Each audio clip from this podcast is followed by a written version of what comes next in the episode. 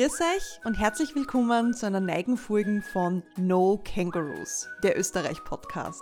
Ich bin Viktoria Urbanek, euer Gastgeberin.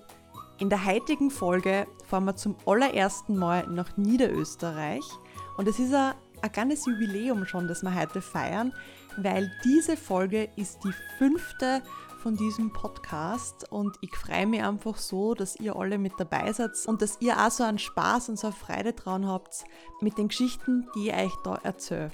Heute sind wir an einem Ort, den viele Leute kennen, aber viel, vor allem in meiner Generation, nicht die Geschichte dahinter wissen. Die heutige Folge bringt uns nämlich ins AKW Zwentendorf dieses nicht in Betrieb genommene Atomkraftwerk. Es hat 1050 Räume und kein einziges Fenster. Es wird regelmäßig für Festivals und so weiter hergenommen, zum Beispiel das Shutdown Festival. Und es wird Organisationen wie Greenpeace für die Übung von Kraftwerksbesetzungen zur Verfügung gestellt. Ja, und heute sitze ich da mit dem Pressesprecher der EVN, die dieses Gebäude verwalten, nämlich mit dem Magister Stefan Zach. Und habe gesagt, wir starten jetzt gleich mit dem Interview. Ein kleiner Hinweis noch, am Ende gibt es noch ein kleines Gewinnspiel. Also durchhören und durchhalten lohnt sich. Los geht's!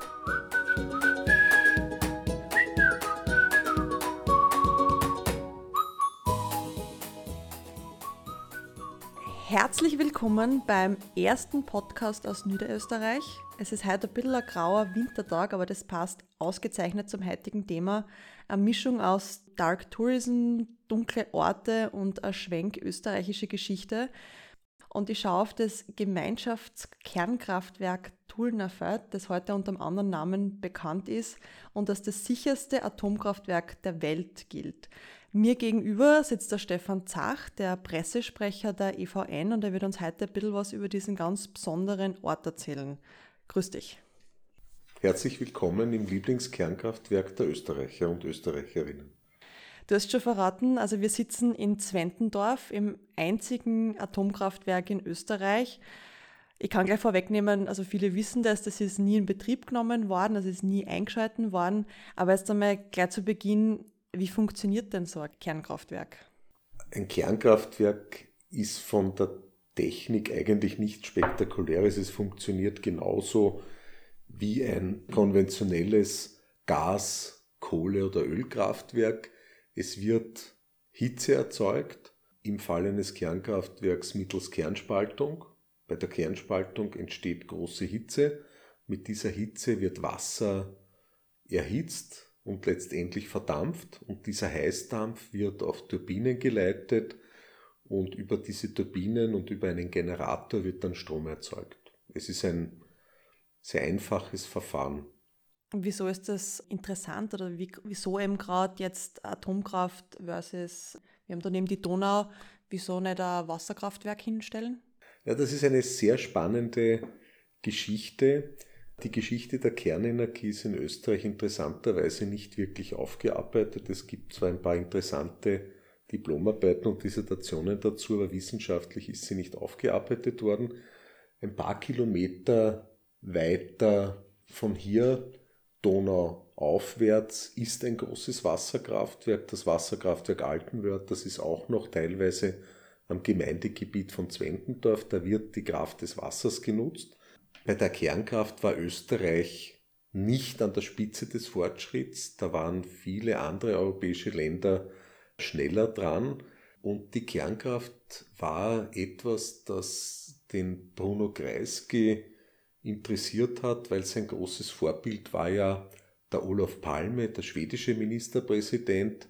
Das schwedische Modell des Sozialismus waren Wohlfahrtsstaat und Kernenergie.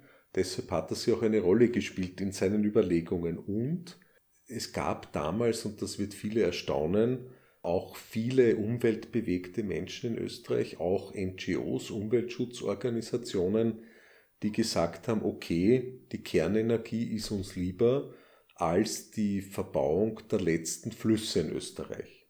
Lass die Flüsse in Ruhe und nutzt lieber diese Technologie. Ich glaube nicht, dass die eine große Freude mit der Kernkraft hatten, aber es war ihnen lieber, als die letzten freien Fließstrecken zuzubetonieren. Mhm. Jetzt natürlich, wenn man so heute an Kernkraft denkt, wir kennen die Geschichte oder den Unfall von Tschernobyl, wir wissen, was in Japan passiert ist vor ein paar Jahren. Heute sind wir gescheiter, aber wie ist denn das? Prinzipiell, wenn ein Kernkraftwerk läuft, dann ist es ja unter Anführungsstrichen sicher. Aber wie ist da die, die Einschätzung? Bei uns ist es jetzt mittlerweile ja verboten, gefährlich, ungefährlich. Ist wahrscheinlich auch eine sehr persönliche Meinung. Eine ganz schwierige Frage, die das Thema Kernenergie ist in Österreich seit der Volksabstimmung am 5. November 1978 abgehakt mit dem Atomsperrgesetz, das noch im Dezember desselben Jahres beschlossen wurde, auch in der Verfassung verankert.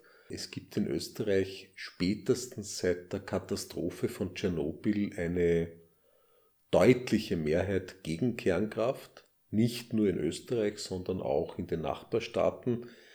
Das schwankt, das war bis Mitte der 80er Jahre, also bis zu der Katastrophe von Tschernobyl, war die Bevölkerung in dieser Frage gespalten. Das war immer so 50-50, so wie bei der Volksabstimmung. Aber seit der Katastrophe 1986 gibt es immer zwischen 90 und 95 Prozent Ablehnung und eine ganz geringe Zustimmung. Dennoch sind mittlerweile 420 AKWs weltweit eingeschaltet. Es sind weltweit ganz genau 442 Kernkraftwerke in Betrieb. Die stehen in 31 Ländern.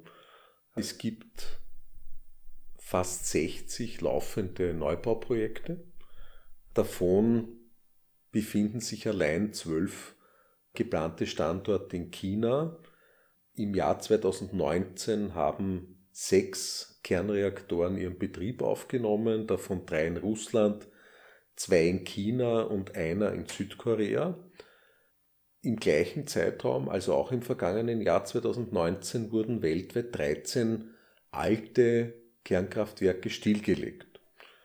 Die elektrische Gesamtleistung aller Kernkraftwerke auf der Welt liegt oder lag bei gigantischen 400.000 Megawatt und damit lag der Anteil der Kernenergie an der weltweiten Stromproduktion bei etwa 10 Prozent. Also das ist nicht unerheblich. 10 Prozent ist ganz schön viel. Mhm. Der Rest ist dann Wasserkraft? Nein, es wird weltweit noch sehr viel Strom aus Kohlekraftwerken produziert, Steinkohle, Braunkohle, in Gaskraftwerken, Österreich ist in der glücklichen Lage, dass ein erheblicher Anteil unserer Stromproduktion aus Wasserkraft stammt. Das war nur möglich, weil die Wasserkraft bereits vor 50, 60, 70 Jahren erschlossen wurde. Viele dieser Projekte, denen wir diesen Wasserreichtum und diese geringen CO2-Ausstöße verdanken, wären heute überhaupt nicht mehr realisierbar. Die dürfte man gar nicht mehr bauen. Mhm. Spannend. Aber jetzt springen wir zurück, 50 Jahre die Vergangenheit, das rechnet sich heute recht leicht, 2020, also springen wir ins Jahr 1970. Dieses Jahr neigt sich dem Ende zu. Bruno Kreisky ist eben Bundeskanzler und es kommen so Pläne für ein Kernkraftwerk auf. Wie ist denn das damals abgelaufen? Also die Entscheidung in die Kernenergie einzusteigen, die ist schon vor der Ära Kreisky als Bundeskanzler gefallen. Es wurde noch unter der Alleinregierung Josef Klaus, also unter einer ÖVP-Regierung, der Einstieg in die Kernenergie fixiert und es war geplant in Österreich insgesamt drei Standorte für die Errichtung von Kernreaktoren. Wo waren die geplant? Es waren insgesamt drei Standorte geplant. Hier in Zwentendorf ist man am weitesten gekommen. Hier war neben dem Siedewasserreaktor, den wir hier vom, durchs Fenster aus im Nebel stehen sehen, ein zweiter Reaktor geplant, ein Druckwasserreaktor mit einer ähnlichen Leistung wie der Siedewasserreaktor. Die anderen beiden Kraftwerkstandorte waren in St. Pantaleon an der niederösterreich-oberösterreichischen Landesgrenze, dort wo die Enns in die Donau mündet, und der dritte Kraftwerkstandort war in Kärnten in St. André. Nach den Erfahrungen hier mit Zwentendorf hat man von Baumaßnahmen an den beiden anderen Standorten Abstand genommen. Mhm. Was ist denn diese Nennleistung oder was verspricht man denn sich denn jetzt? Wie viele Haushalte können von so einem funktionierenden AKW bespielt werden? Also dieser eine Block, der hier errichtet wurde, hat eine elektrische Leistung von etwa 700 Megawatt. Kernkraftwerke dieses Typs werden im Regelfall 365 Tage im Jahr fahren die mit voller Leistung rund um die Uhr, sind Grundlastkraftwerke und mit einem Reaktor wie Zwentendorf hätte man damals Strom für etwa 1,7 Millionen Haushalte erzeugt. Insgesamt waren sechs Reaktoren geplant mit einer Gesamtleistung von 3300 Megawatt und diese Kraftwerke hätten Strom für fünf bis sechs Millionen Haushalte erzeugen sollen, also einen wesentlichen Anteil zur Stromproduktion in Österreich geleistet. Und wieso hat sich Österreich damals gedacht, so AKW, das wäre fesch? Naja, Kernkraft war mit Sicherheit Fortschritt. In den 60er, 70er Jahren gab es eine große Aufbruchstimmung, einen riesigen Wirtschaftsaufschwung, eine große Fortschrittsgläubigkeit in weiten Teilen der Gesellschaft und die Kernkraft hat da gut dazu gepasst. Und man muss auch sagen, ich werde das oft gefragt, wie kann man sich für so eine gefährliche Technologie begeistern? Ja?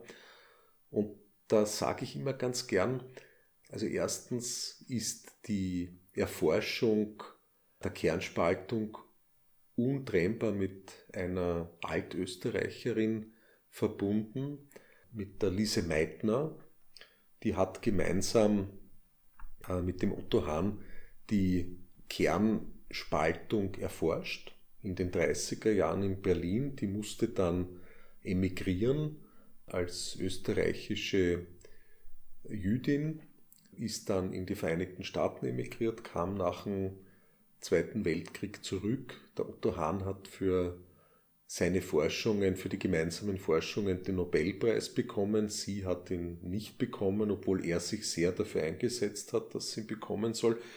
Da wird oft gefragt, was ist das Faszinierende an so einer gefährlichen Technologie?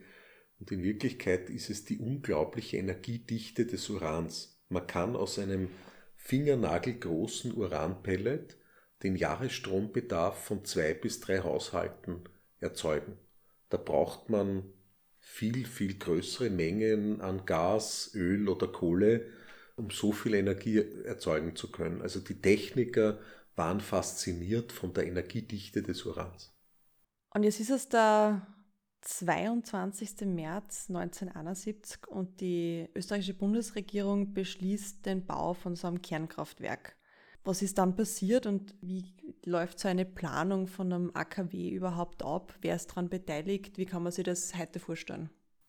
Also es waren insgesamt acht österreichische Energieunternehmen, die dieses Kernkraftwerk geplant und errichtet haben. Mehrheitlich hat der Republik Österreich gehört über die Verbundgesellschaft, der hier 50 Prozent an Zwentendorf gehört haben und 50 Prozent haben sieben der neuen österreichischen Landesenergiegesellschaften gehört. Dem Vorgängerunternehmen der EVN, der NEWAG, haben hier etwa 11 Prozent an diesem Kraftwerk gehört. Dieses Kraftwerk ist sehr zügig geplant worden. Es haben bereits 1972 die Bauarbeiten zur Errichtung eines Siedewasserreaktors hier in Zwentendorf begonnen. Die Errichtung hat über vier Jahre gedauert. 1976 war die Anlage fix und fertig. Es war alles hier. Im Jänner 1978 wurden dann auch die Brennelemente für den Betrieb des Kraftwerks angeliefert. Das war alles durchgetestet. Man hätte hier nur auf den roten Knopf drücken müssen und das, die Kernspaltung initiieren müssen und dann wäre das Kraftwerk in Betrieb gegangen. Wir verwenden immer sehr schön äh, den Konjunktiv. Ein paar Jahre drauf oder auch währenddessen schon hat es immer wieder große Proteste gegen die Atomkraft gegeben. Woher ist die Angst gekommen und was ist dann in weiterer Folge passiert? Es gab damals noch sehr wenig negative Medienberichte über Vorfälle oder Unfälle in anderen Kernkraftwerken. Österreich war ja relativ spät dran mit dem Einstieg in die Kernenergie. Gab es zu der Zeit eigentlich schon irgendwelche Unfälle davor in einem größeren Ausmaß? Die Unfälle hat's oder Vorfälle hat es möglicherweise gegeben, aber in den Medien hat das keine sehr große Resonanz gefunden. Das kam erst zwei, drei Jahre nach der Volksabstimmung mit Unfällen in Harrisburg und Three Miles Island etwa. Da ist dieses Thema dann medial viel präsenter geworden. Äh, Im Vorfeld der Volksabstimmung 78 oder vielmehr, was hat zu dieser Volksabstimmung geführt, das kann man sich heute nur noch ganz schlecht vorstellen, aber es waren damals alle großen im Parlament vertretenen Parteien eindeutig pro Kernenergie. Das gilt sowohl für die SPÖ als auch für die ÖVP. Es war der Widerstand gegen das Kernkraftwerk in Zwentendorf war eigentlich eine Bewegung anfangs kleiner Gruppen, als ein zivilgesellschaftlicher Protest gegen Ängste, die man vor dieser Technologie hatte, weil was da passieren kann, das war vielen Wissenschaftlern damals bekannt. Es waren Gruppen von Wissenschaftlern, die sich gegen Zwentendorf und die Kernenergie im Allgemeinen gewarnt haben. Es waren Jugendorganisationen der katholischen Kirche etwa oder auch Frauen gegen Zwentendorf. Da gab es eine eigene Initiative. Es waren die Jugendorganisationen der politischen Parteien kritisch und auch im Widerstand gegen dieses Projekt engagiert. Und letztendlich hat Bruno Kreisky dann in einer sehr einsamen Stunde beschlossen, die Inbetriebnahme des fertigen Kernkraftwerks einer Volksabstimmung zu unterziehen und hat mit dem Ausgang der Volksabstimmung sein persönliches politisches Schicksal verbunden hat, indem er gesagt hat, ich frage euch, ob das fertige Kernkraftwerk in Betrieb gehen soll und wenn ihr dagegen stimmt, trete ich zurück. Dadurch hat er dieser Volksabstimmung sicher auch seinen persönlichen politischen Stempel mit aufgedrückt. Und er war sich damals sicher, dass das durchgeht, natürlich eingeschalten werden kann, weil sonst lässt man sich auf seine Volksabstimmungen natürlich auch nicht ein. Der damalige Bundeskanzler Bruno Kreisky war sich sehr sicher, dass dafür eine Mehrheit bekommen wird. Man muss auch wissen, dass er im Parlament nur eine Stimme Mehrheit hatte und er wollte sich das von einer breiten Mehrheit des Volkes absichern lassen. Und das ist schiefgegangen, wobei das Ergebnis der Volksabstimmung, wenn man sich das im Detail ansieht, schon sehr ungewöhnlich ist. Nicht nur diese ganz knappe Mehrheit von etwa 30.000 Stimmen, also 50,47 Prozent dagegen. Und bei einer Wahlbeteiligung von einer ganz niedrigen, für die damalige Zeit erstaunlich niedrigen Wahlbeteiligung von deutlich unter 70 Prozent, obwohl dieses Kraftwerk ja von Anfang an zwar keine Atome gespalten hat, dafür aber Menschen und Meinungen einen Keil in Familien, Organisationen, Unternehmen und Vereine getragen hat.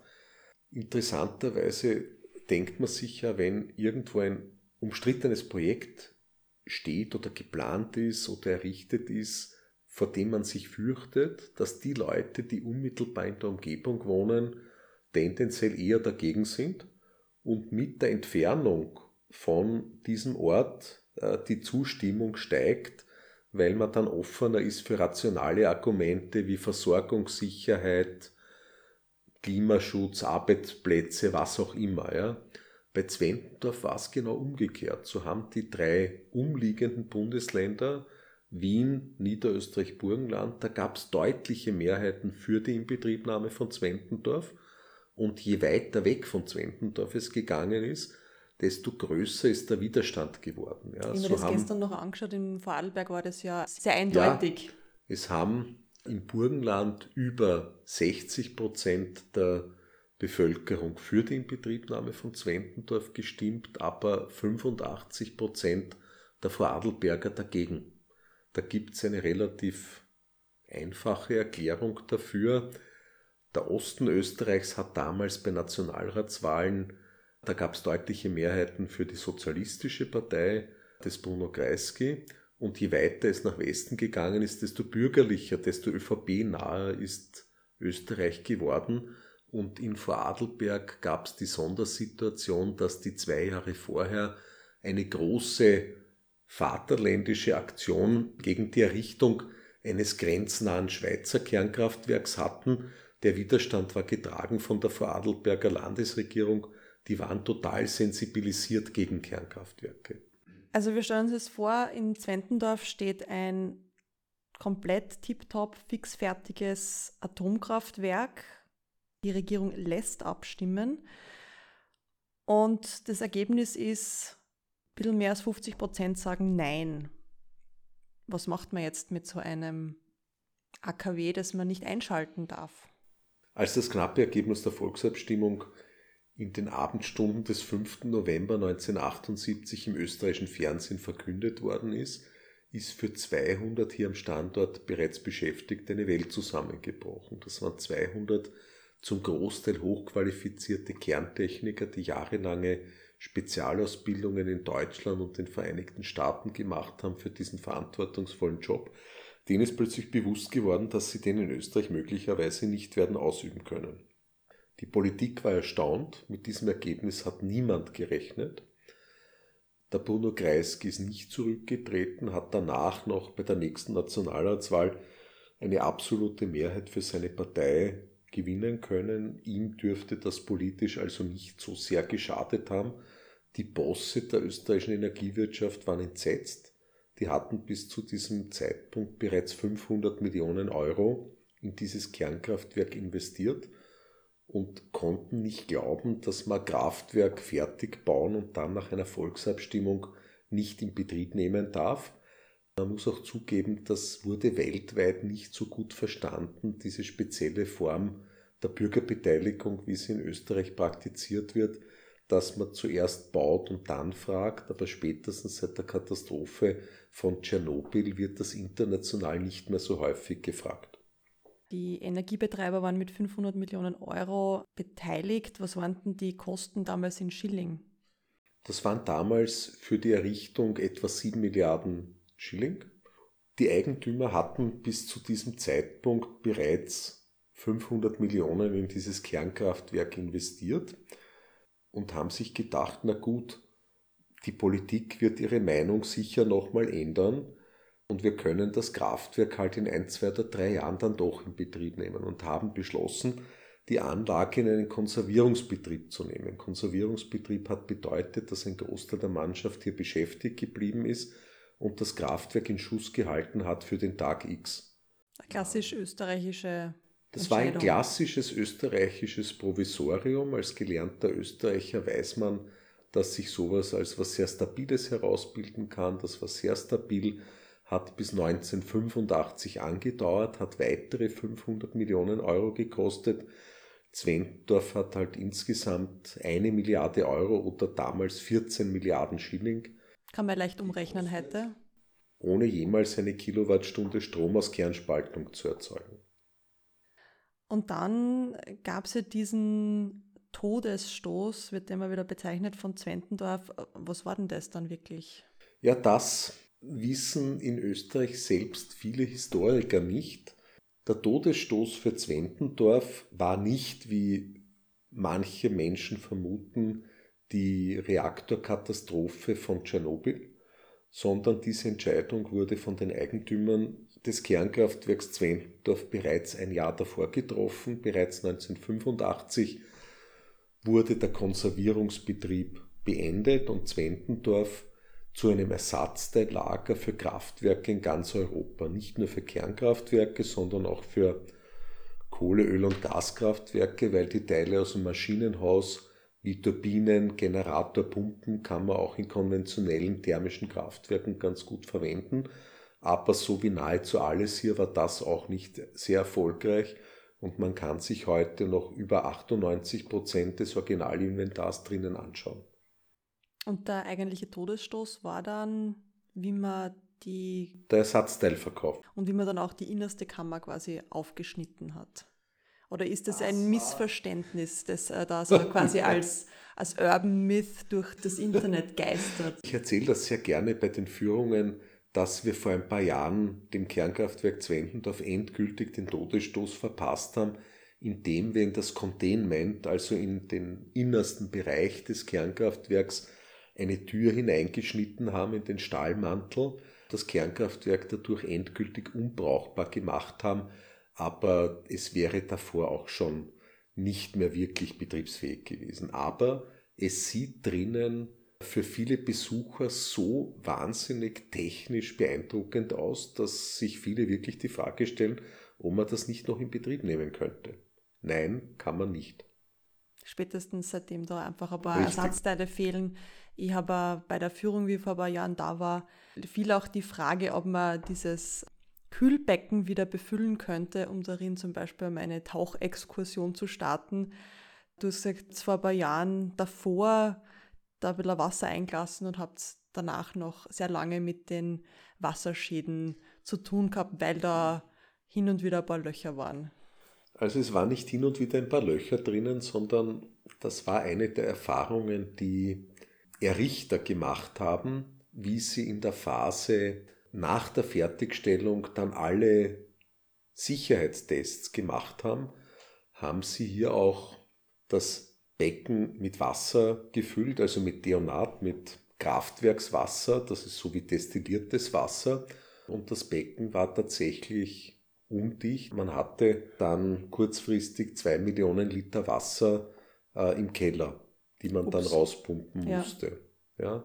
Das Becken ist heute auch undicht, könnte man abdichten, aber es gibt sicher bessere und günstigere Möglichkeiten, um Tauchtrainings zu absolvieren als hier. Ja. In den österreichischen Seen etwa. Auch in den Flüssen? Ja. Es gibt sehr viel, was man bei uns machen kann unter Wasser. Ich habe jetzt herausgefunden, es wird in Wien gerade ein neues Tauchzentrum mit einem riesengroßen, ich sag mal, Planschbecken errichtet. Also man muss nicht immer ans Meer fahren, es geht auch bei uns. Und man muss nicht alles in einem Kernkraftwerk ausprobieren. Richtig, ja. Aber wenn es sehr spannend wäre. Ja. Wir machen sonst genug verrückte Sachen, aber das müssen wir nicht unbedingt ausprobieren. Vielleicht irgendwann einmal. Ja, also technisch geprüft ist es, es ginge, es kostet recht viel Geld. Und nachdem wir weder ein Museumsbetreiber noch ein Tauchzentrumsbetreiber sind, haben wir es bislang noch nicht gemacht. So, und jetzt schauen wir uns einmal an, wie das AKW heute ist und was da sich in den letzten Jahren noch verändert hat und wofür das AKW heute quasi benutzt wird. Da gibt es einen interessanten Fakt und zwar 2005 kauft die EVN Zwentendorf. Wie kommt man als Energieunternehmer dazu, ein nicht energiegewinnendes AKW zu kaufen und wie kommuniziert man das? Das werden wir oft gefragt und da gibt es. Und man muss dazu sagen, du warst ja damals schon im Unternehmen. Aktiv in deiner Rolle als Pressesprecher. Ja, ja. Kannst du aus erster Hand berichten. Meine Beziehung zum Kernkraftwerk Zwentendorf liegt sogar noch länger zurück. Ich bin seit über 25 Jahren in einer Nebenrolle der Pressesprecher des nie in Betrieb gegangenen Kernkraftwerks gewesen, weil mein späterer Chef hier in einer Nebenrolle einer der beiden Geschäftsführer der Verwertungsgesellschaft war, also der Gesellschaft, die Zwentendorf als Ersatzteillager nutzen wollte.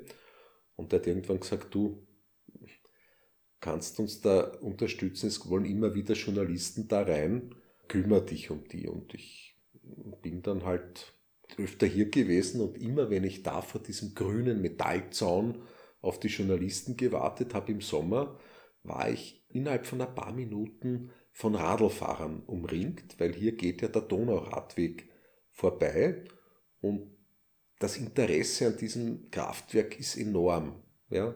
Und ich war immer wieder umringt von Radlfahrerinnen und Radlfahrern und die haben dann gesagt, Herrns, ist da was drin? Geld, da ist nichts mehr drin. Können wir uns das einmal anschauen? Und ich habe gemerkt, dass da ein großes Interesse ist und habe sehr viele Spontanführungen gemacht und habe halt gemerkt, wie die Menschen von dieser Anlage in ihren Bann gezogen wurden. Und mir ist es genauso gegangen.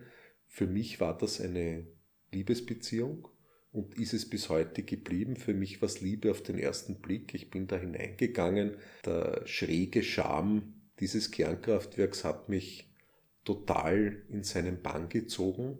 Mag auch Friedhöfe sehr gern und ich wollte seitdem eigentlich möglichst vielen Menschen dieses ungewöhnliche Stück österreichische Zeitgeschichte zeigen. Und warum hat die EVN 2005 gekauft?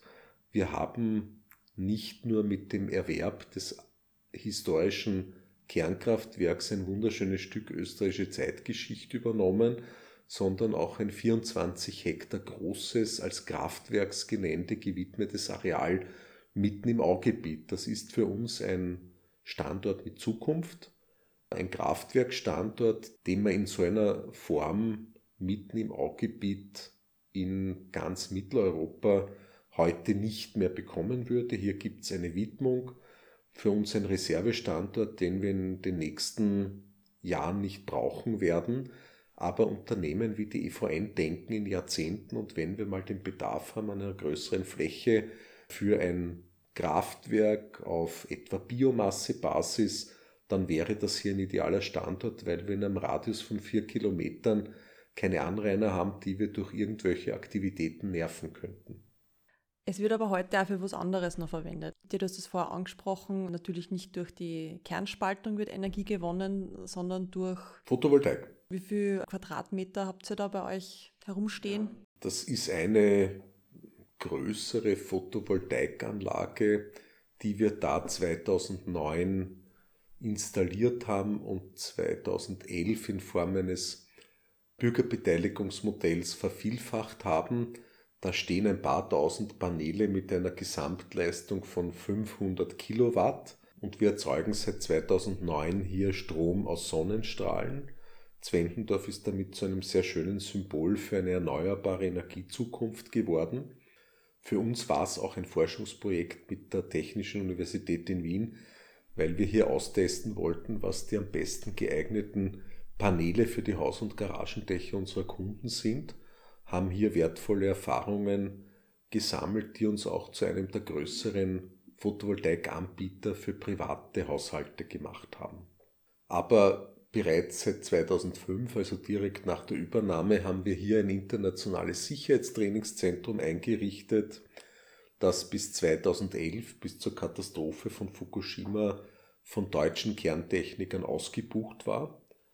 Das hat dann mit dem Wiederausstieg Deutschlands aus der Kernenergie nach der Katastrophe in Japan abgenommen. Die Trainings sind weniger geworden und wir haben es jetzt in den letzten drei Jahren zu einem Rückbautrainingszentrum umgerüstet und hier kann künftig trainiert werden, wie man Kernkraftwerke möglichst gefahrlos abbauen kann. In Europa stehen etwa drei Dutzend Typen ähnlicher Kernkraftwerke, von denen ein Teil bereits stillgelegt ist, der Rest in den nächsten Jahren außer Betrieb gehen wird. 2022 wird das letzte der fünf typengleichen Kernkraftwerke in Deutschland außer Betrieb genommen. Die müssen alle rückgebaut werden, bis nur noch grüne Wiese da ist. Das dauert pro Reaktor angeblich zwischen 15 und 25 Jahre und kostet das gleiche Geld, was die Errichtung eines solchen Reaktors gekostet hat, also zwischen 750 Millionen Euro und einer Milliarde Euro pro Reaktor. Also ein großer Markt auch und von diesem Kuchen wollen wir uns in diesem Rückbautrainingszentrum einen kleinen Teil abschneiden. Also es gibt verschiedene Bautypen von Kernkraftwerken und da ist es nicht jedes komplett individuell, sondern da gibt es einfach so ein Baukastensystem und deswegen kommen ja auch zum Beispiel die Ingenieure aus Fukushima, weil das ist ja ein typengleicher, baugleiches äh, Kernkraftwerk. Ja. Und ich habe bei, bei dem Vortrag vor ein paar Jahren äh, noch mitgenommen, dass die sich halt hier angeschaut haben, was bei ihnen quasi die Fehler waren und so ein bisschen auf Fehlersuche gegangen sind. Es waren sehr viele, also nach der Katastrophe von Fukushima hatten wir also erstens ein riesiges mediales Interesse. Ich hatte innerhalb von fünf Tagen im März 2011, wie dieses schreckliche Naturereignis, das Erdbeben und der Tsunami Japan verwüstet haben und in Folge auch ein paar Kernkraftwerke defekt geworden sind, mehr als defekt, hatten wir ein sehr großes Interesse, weil das hier ein typengleiches Kernkraftwerk ist. Fukushima ist ein Siedewasserreaktor aus den späten 60er Jahren, Zwentendorf einer aus den frühen 70er Jahren. Die Technologie ist sehr ähnlich. Es gibt aber natürlich Unterschiede, vor allem auch in der Sicherheitstechnik. Hier war das deutsche Technologie, die Anlage ist von Siemens KWU errichtet worden. Anlagen dieses Typs deutscher Technologie haben zum Beispiel vier äh, Notstromaggregate für den Fall, dass ein Blackout ist und man keinen Strom zum Wasserpumpen hat. Ja? Weil das ist das große Problem bei Kernkraftwerken gewesen in Japan, weil kein Strom mehr da war und weil die das nicht mehr kühlen konnten, sind die Temperaturen halt riesig angestiegen und das führt dann halt bis zur Kernschmelze. Dieselben Kraftwerke amerikanischer Technologien haben nur zwei Notstromaggregate pro Reaktor und die japanischer Technologie nur eins. Warum das so ist, das weiß ich nicht.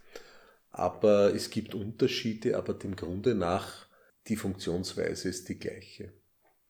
Ich habe damals in diesem Vortrag, den du im Zuge einer Bloggerkonferenz gehalten hast, ähm, ich muss ja sagen, wir waren damals da, es war mitten im Sommer, es war sauhaß, es war richtig unangenehm und wenn man so heraus auf dem Vorplatz war, ist man aus dem Schwitzen nicht rausgekommen und dann geht man wirklich nur zwei Schritt rein und da war es dann so kühl also eigentlich schon fast zu kühl und wir haben da zwei Tage sein dürfen. Ehrlich gesagt, wie ich dann gelesen habe, dass du diesen Vortrag halten wirst, habe ich mir gedacht, ja, ja, der will das wieder kommen, dann sollen wir drüber schreiben und das wird wahrscheinlich irgendein sau langweiliger Vortrag werden, weil das war so quasi der Deal, wir dürfen da sein, dafür erzählt er uns irgendwas. Und dann muss ich jetzt ehrlich gesagt sagen, das war einer der besten Vorträge, den ich jemals gehört habe, weil der einfach mit so viel Schmäh und mit so vielen tollen Geschichten einfach bestückt war und der hat so Kassen die Kunst des Scheiterns und was man am Beispiel von Zwentendorf lernen kann. Und da waren ganz viel eben solche Schmankerl dabei. Also zum Beispiel, der Baugrund ist ja niemals gesegnet worden. Das Kraftwerk ist niemals gesegnet worden. Wie seid ihr da drauf gekommen? Naja, wir haben bei der EVN die schöne alte Tradition, dass überall dort, wo wir Anlagen in Betrieb nehmen, ob das jetzt Kraftwerke sind oder, oder Biomasseanlagen oder Umspannwerke, dort wo Menschen arbeiten, lassen wir diese Anlagen bei der Eröffnung von der katholischen Kirche segnen. Eine schöne alte Tradition, die wir auch beibehalten werden. Und das ist hier in Zwentendorf neben vielen anderen Dingen auch gescheitert, weil nachdem die Anlage nie eröffnet wurde, hat auch keine Segnung stattgefunden und mein früherer Lieblingskollege, der, der Hansi Fleischer, der hier mit mir gemeinsam Führungen gemacht hat, der quasi der Hausmeister von Zwentendorf war, der war dabei, wie ich das unserer ersten großen Besuchergruppe erzählt habe. Das waren die Mönche des Stiftes Heiligenkreuz. Die waren hier zu 150. Und da habe ich mir halt gedacht, da muss ich auch was erzählen, was irgendeinen katholischen Bezug hat und habe in unserem Archiv halt auch diese Geschichte gefunden, dass hier keine Segnung stattgefunden hat. Die Mönche haben sehr gelacht. Mein Kollege ist total nervös geworden, ist dann um den Abt, den Pater Karl und mich herumgeschlichen. Und da habe ich gesagt, Hans, was ist? Hat er gesagt, du, wie du das erzählt hast, ist mir bewusst geworden, dass ich bei der EVN der Einzige bin, der auf einem nicht gesegneten Arbeitsplatz arbeiten muss. Das hat ihn gestresst und ich habe dann den Abt des Stiftes Heiligenkreuz, den damaligen, den Gregor Henkel Donnersmark, ersucht, ob er bereit wäre, dieses Kraftwerk zu segnen. Der hat gesagt, ja, dieses Kernkraftwerk segnet er gern, hat es deshalb auch gemacht und seitdem können wir bei der Begrüßung unseren Besuchern auch immer sagen, dass sie, wenn sie da hineingehen, geweihten Boden betreten. Hat aber vorher nicht funktionieren können. Also Nein. Und seitdem hat sich das Blatt ein bisschen gewendet? Seitdem hat sich das Blatt ein wenig geändert. Zwentendorf ist aus meiner Sicht ein ganz ungewöhnlicher Ort und zwar aus zwei Gründen. Der eine Grund ist, Zwentendorf ist ein Ort, an dem über drei Jahrzehnte alles gescheitert ist, was geplant war. Und Zwentendorf ist ein Ort geworden, der schräge Menschen und schräge Projekte angezogen hat wie kein zweiter. Ich könnte stundenlang Geschichten darüber erzählen, mache ich aber nicht. Bei den Führungen erzähle ich immer nur ein paar Highlights. Den Rest kann man sich auf der Homepage des Kernkraftwerks Zwentendorf anschauen unter zwentendorf.com oder auf der Facebook-Fanseite des Kernkraftwerks Zwentendorf. Zwentendorf ist das einzige Kernkraftwerk der Welt mit einer Facebook-Fanseite und einer vierstelligen Anzahl von Fans drauf. Wenn es einem da drin gefällt, kann man die Seite auch gerne liken. Was für skurrile Anfragen, was begleitet dich in deinem Alltag? Mein großer Wunsch war es immer, dieses ungewöhnliche Stück Zeitgeschichte möglichst vielen Menschen zu zeigen und auch für sinnvolle Projekte zur Verfügung zu stellen. Da kommt über die Jahre, ist da sehr viel zusammengekommen.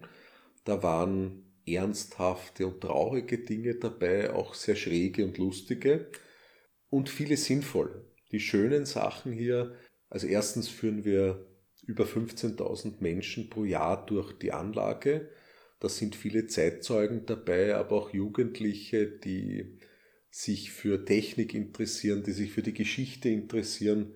Die Menschen gehen hier in ein strahlungsfreies Kernkraftwerk rein, können sich alles anschauen, kommen raus und haben ein Strahlen im Gesicht, ja, weil es ihnen taugt. Das ist wirklich ein super schöner Ort. Das zweite ist, wir haben viele Veranstaltungen hier. Wir stellen es als Veranstaltungslocation zur Verfügung haben mittlerweile auch sehr viele Seminare, Firmen, Events gekoppelt mit Sonderführungen hier drinnen, haben ein Seminarzentrum eigentlich im alten Speisesaal und im Verwaltungsgebäude eingerichtet, das wirklich am Stand der Technik ist. Ähm, wir haben viele Konzerte hier, hin und wieder auch Theaterstücke, Kabarett drinnen, auf der Außenfläche haben wir bis letztes Jahr, jetzt glaube ich schon das vierte Mal, das sogenannte Shutdown Festival gehabt. Da kommen 15.000 Leute mittlerweile an einem Tag. Das ist Hardstyle, also eine sehr spezielle Form der Musik. Mir gefällt das ganz gut. Bei mir ist auch leicht, ich höre nicht so gut, deshalb schadet es mir nicht mehr so sehr. Und dann haben wir, machen wir hier etwas, das mir auch große Freude bereitet. Wir stellen die Anlage für Blaulichtorganisationen zur Verfügung, für Einsatzkräfte. Wir haben sehr viele Übungen des österreichischen Bundesheers, äh, der Rettung, der Feuerwehren hier. Sehr schön sind auch die vielen Trainings der Hundebrigaden der unterschiedlichsten Einsatzorganisationen, die trainieren hier für Einsätze in Fabriken, ja, für die Tiere sind vor allem die Gitterroste hier eine große Herausforderung, über die man geht. Das ist eine schöne Sache. Es werden hier sehr viele Werbevideos gedreht, Filme, tolle Filmlocation. Meistens sind es Katastrophenfilme, die hier gedreht werden, aber vor einigen Jahren habe ich ein wunderschönes Filmprojekt gehabt. Hier wurde ein französischer Liebesfilm gedreht. Das war eine ganz feine Geschichte. Ich habe mich damals gleich in die Regisseurin verliebt. Das war eine wirklich lustige Sache auch. Und dann haben wir natürlich Anfragen der schrägeren Art. Das geht bis zu Hochzeiten. Zwentendorf könnte eine sehr beliebte Hochzeitslocation sein, aber das machen wir nicht. Das möchte ich auch nicht, weil es kommt mir komisch vor, dass man einem Ort an dem drei Jahrzehnte lang alles gescheitert ist, was geplant war, hier Hochzeiten anzubieten, kommt mir komisch vor. Wäre wahrscheinlich ein geeigneter Ort für Scheidungsfeiern, aber solche Dinge wollen wir hier nicht drinnen haben. Also ihr macht alles außer Hochzeiten? Wir machen naja, das kann ich jetzt so nicht sagen. Wir machen, wir machen fast alles außer Hochzeiten. Und ehrlicherweise habe ich hier auch schon eine Hochzeit zugelassen, habe den Leuten, die hier geheiratet haben, das waren zwei Kerntechniker aus Deutschland, die hier auch Trainings gemacht haben, allerdings verboten, dass sie Fotos davon in die sozialen Medien stellen. Weil Gut, sonst, dass wir jetzt drüber reden. Ja, weil sonst kriege ich die Tür vor lauter Verrückten nicht mehr zu. Ja, ich meine, man sucht immer wieder nach skurrilen Locations. Also quasi Bahamas ist schon immer besonders genug. Es muss jetzt das Kernkraftwerk her. Eine schöne Sache, mit der ich eine große Freude habe, ist aber was anderes. Wir stellen die Anlage nicht nur für Industriekletterer zur Verfügung, weil es ein spannender Ort ist, um zu trainieren, wie man auf eine sichere Art und Weise hohe Kamine erklettern kann. Aber wir stellen es auch ein bis zweimal im Jahr äh, Greenpeace zur Verfügung. Die trainieren hier Kraftwerksbesetzungen, weil wir nicht wollen, dass sie sich bei solchen Aktionen verletzen.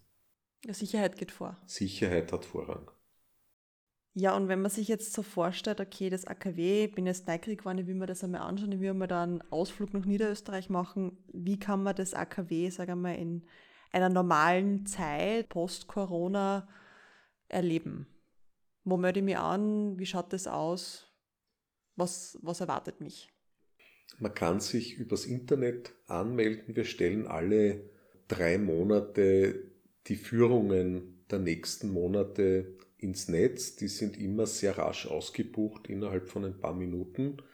Man das ist quasi auf der Uni zum Anmelden für die richtig, Kurse. Man muss sich für ein Newsletter registrieren und dann muss man schnell sein.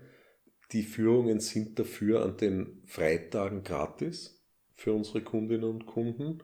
Wenn man sagt, ich möchte das schneller haben, machen wir auch Sonderführungen. Das machen meine Studenten. Ich habe eine großartige Truppe von 12 bis 15 jungen Studentinnen und Studenten, die wunderbare Führungen durch die Anlage machen.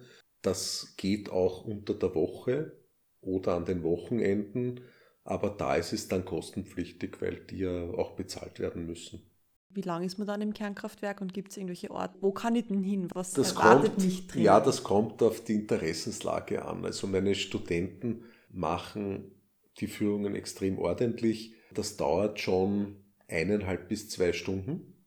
Ja. Wenn es spezielle Interessenten gibt, zum Beispiel Gruppen, die sich speziell für Technik interessieren, kann das auch länger dauern. Wenn ich hier Leute durchführe, die mir wichtig sind, ich mache immer noch recht viele Führungen persönlich, weil ich es auch wahnsinnig gern mache nach wie vor, dann kann das auch drei oder vier Stunden dauern, je nachdem, wie die Leute drauf sind. Und einmal als kleiner Tipp, selbst im Winter warm einpacken, weil drinnen ist frisch. Das Gebäude ist ein ganz ungewöhnliches Gebäude. Das Kernkraftwerk Zwentendorf hat 1050 Räume kein einziges Fenster.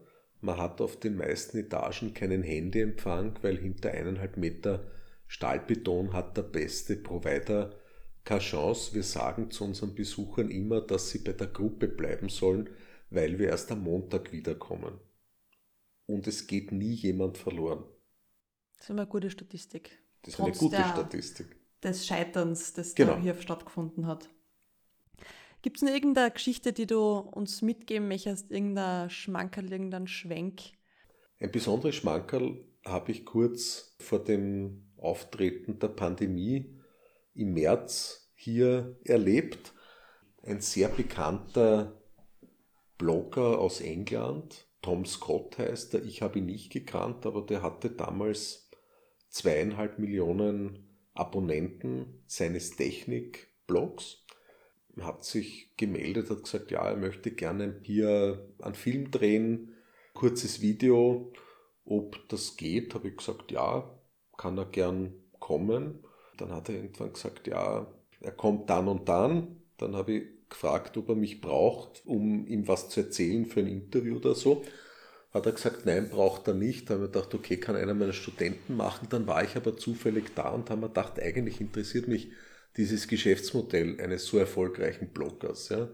Bin dann durchgegangen mit ihm. Er hat gesagt, na, er hat nur eineinhalb Stunden Zeit, dann muss er zurückfliegen. Nachdem wir zehn Minuten drin waren, hat er seinen Flug abgesagt. Wir waren insgesamt fast neun Stunden in diesem Kernkraftwerk. Er ist aus dem Staunen nicht mehr rausgekommen. Und ganz am Schluss hat er mich in der alten Schaltwarte im schönsten Raum des Kernkraftwerks interviewt. Ich mache zwar immer wieder Führungen auf Englisch, aber es war mir erstens saukalt, weil ich schlecht vorbereitet war. Ich habe gedacht, das dauert eine Stunde, dann kann ich gehen. Es war wirklich kalt. Ende Februar war er da. Es war richtig kalt drin, da hat es nur knapp über 0 Grad. Ich war müde. Ich wollte eigentlich heim, dann hat er mich am Schluss eine Stunde lang im schönsten Raum des Kernkraftwerks interviewt. Das kam überraschend, sonst hätte ich mich etwas vorbereitet. Und dann hat er zu Beginn des Lockdowns ein etwa fünfminütiges Video ins Netz gestellt, der Tom Scott. Und dieses Video ist bislang, glaube ich, über drei Millionen Mal angesehen worden und über 60 oder 70.000 Mal kommentiert worden. Und da habe ich das erste Mal in meinem Leben gemerkt, wie Hass im Netz aussieht oder wie persönlich sowas sein kann, weil da haben sehr viele Leute was zu meiner Person geschrieben. Das hatte ich in dieser Form noch nicht. Da waren sehr schöne Sachen und sehr liebe Sachen dabei, aber auch recht schwierige. Die schönen waren, dass die Leute gesagt haben, dass ich so eine ruhige Stimme habe. Ich soll selber einen Blog machen, weil sie würden das gerne hören vorm Einschlafen. Ein paar lustige Sachen drin. Das, was mir im Urlaub auch immer passiert, dass ich halt ausschaue wie das Ding, wie dieser Sänger passiert mir im Urlaub immer wieder. Ich finde zwar nicht, dass ich dem ähnlich schaue, aber andere finden das. Das kam auch hundertfach. Ihr könnt euch dann übrigens selbst ein Urteil bilden, weil auf der Webseite wird es dann auch ein Foto vom Stefan zu sehen geben. Also vielleicht könnt ihr uns dort auch nochmal Bescheid geben, wie, wie euer Urteil ausfällt. Und dann gab es etwas, das sehr persönlich war, was mich ein wenig gekränkt hat. Und zwar gab es eine Reihe von vergleichen mit dem Arnold Schwarzenegger, aber nicht wegen meiner Figur, sondern wegen meinem englischen Akzent. Ja? Und das war ganz witzig, weil der Tom Scott hat unter seinen Abonnenten ein Drittel Amerikaner, ein Drittel Engländer und ein Drittel verteilt über den Rest der Welt. Und das, was die Engländer und Amerikaner dazu geschrieben haben, das war total süß. Und die ganz schlimmen Kommentare über meinen scheinbar steirischen Akzent, meinen steirischen englischen Akzent, die kamen von den Österreichern, die sich dieses Video angeschaut haben. Ja. Aber es ist mir nicht peinlich. Naja, ein bisschen peinlich. Meiner Tochter ist es sehr peinlich. Und du hast dann auch versucht, den Arnold Schwarzenegger zu erreichen. Wieso? Naja, ich habe mir gedacht, wenn schon so viele Vergleiche mit dem Schwarzenegger sind, könnte ich ihn ja kontaktieren, weil diesen berühmten Menschen, der hat, glaube ich, 13 oder 14 Millionen Facebook-Fans und ähnlich viele Leute, die ihm auf Insta folgen.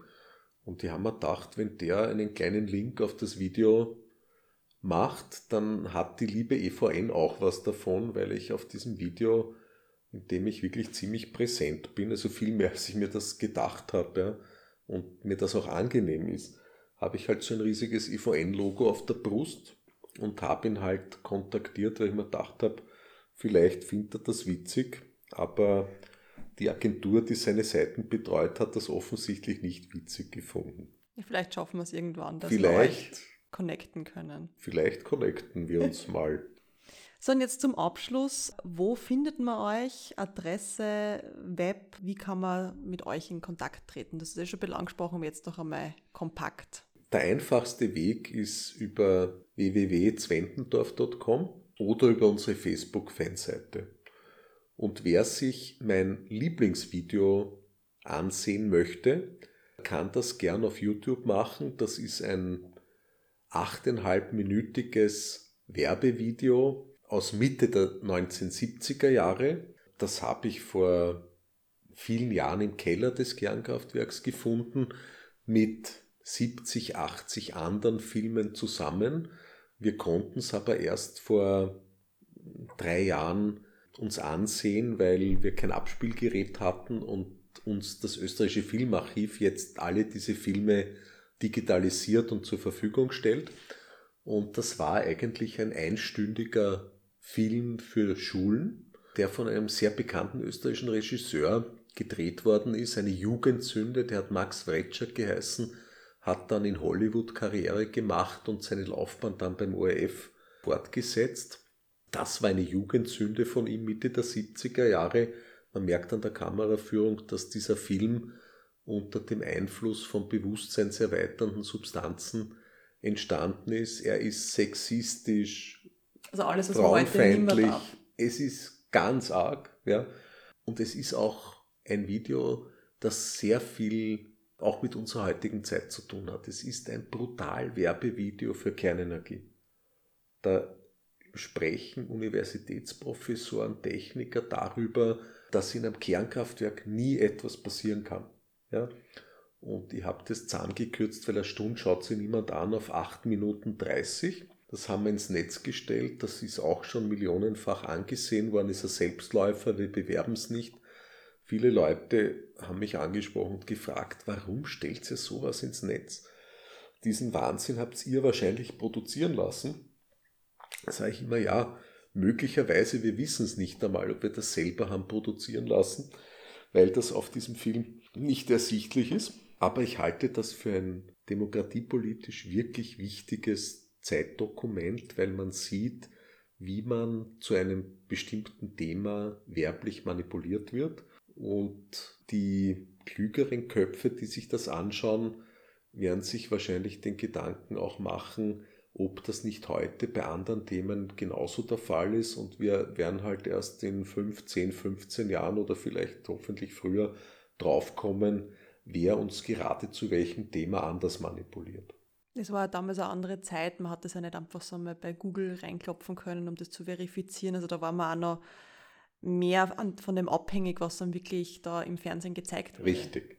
Das besonders Schöne an diesem Werbevideo sind die Bekleidung der Menschen Mitte der 70er Jahre, die Frisuren, die fehlende Bekleidung. Es ist wunderbar, der taugt mir voll und den kann ich jedem nur empfehlen. Am besten EVN YouTube-Kanal oder unter Kernkraftwerk Zwentendorf Werbevideo suchen. Ich werde diese ganzen Links natürlich dann auch am Blog und auch in den Shownotes verlinken, damit es also einfacher geht.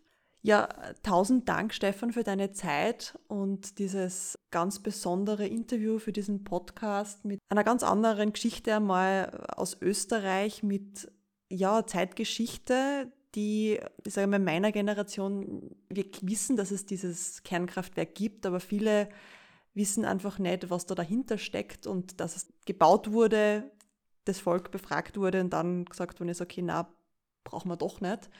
Und genau das sind solche Geschichten, die ich einfach mit, mit diesem Podcast erzählen möchte und verbreiten möchte. Danke dir nochmal für deine Zeit. Danke, Viktoria, dass du mich hier in meinem Kernkraftwerk besucht hast. Wenn das gewünscht ist, bin ich gern bereit, die ersten zehn Leute, die mir ein E-Mail schicken an stefan mit f.zach.evm.at mit ihrem besten Freund oder ihrer besten Freundin gemeinsam in die Welt der späten 70er Jahre zu entführen und sie einfach mal nach dem Lockdown, sobald wir das wieder dürfen, durch dieses wunderbare Kernkraftwerk zu führen. Tausend Dank. Das war übrigens nicht abgesprochen und ich sitze jetzt gerade mit einem riesengroßen Lächeln da, weil ich mir denke, wen frage ich, dass der E-Mail hinschreibt, damit ich auch wieder mehr herkommen kann. Aber ich glaube, dass ich vielleicht das Nummer 11 mitkommen darf. Ja, sicher. Danke dir. Gern.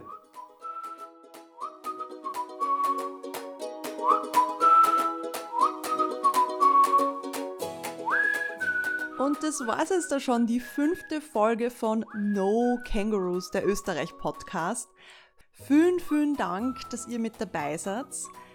Übrigens, die ganzen Infos zu dieser Podcast-Folge findet ihr unter anderem in den Show Notes, aber ausführlicher natürlich auf www.nokangaroos.at. Ein paar Hintergrundinfos und Behind the Scenes gibt es ja immer wieder auf unserem Instagram-Kanal, nämlich unter No Kangaroos Podcast, einfach alles zusammengeschrieben. Und die nächste Folge bringt uns wieder nach Salzburg und wir machen uns auf die Spuren der Mozartkugel und wir werden der Frage nachgehen, wieso es heute so viele verschiedene Mozartkugeln gibt und welche jetzt eigentlich die originale, echte, einzigartige erste Mozartkugel eigentlich ist. Und die nächste Folge kommt auch schon in zwei Wochen wieder. Könnt euch das merken? Ganz einfach, montags in jeder geraden Kalenderwoche. Vielen Dank, dass ihr mit dabei wart und vergesst nicht beim Gewinnspiel mitzumachen. Bis bald und pfiat euch!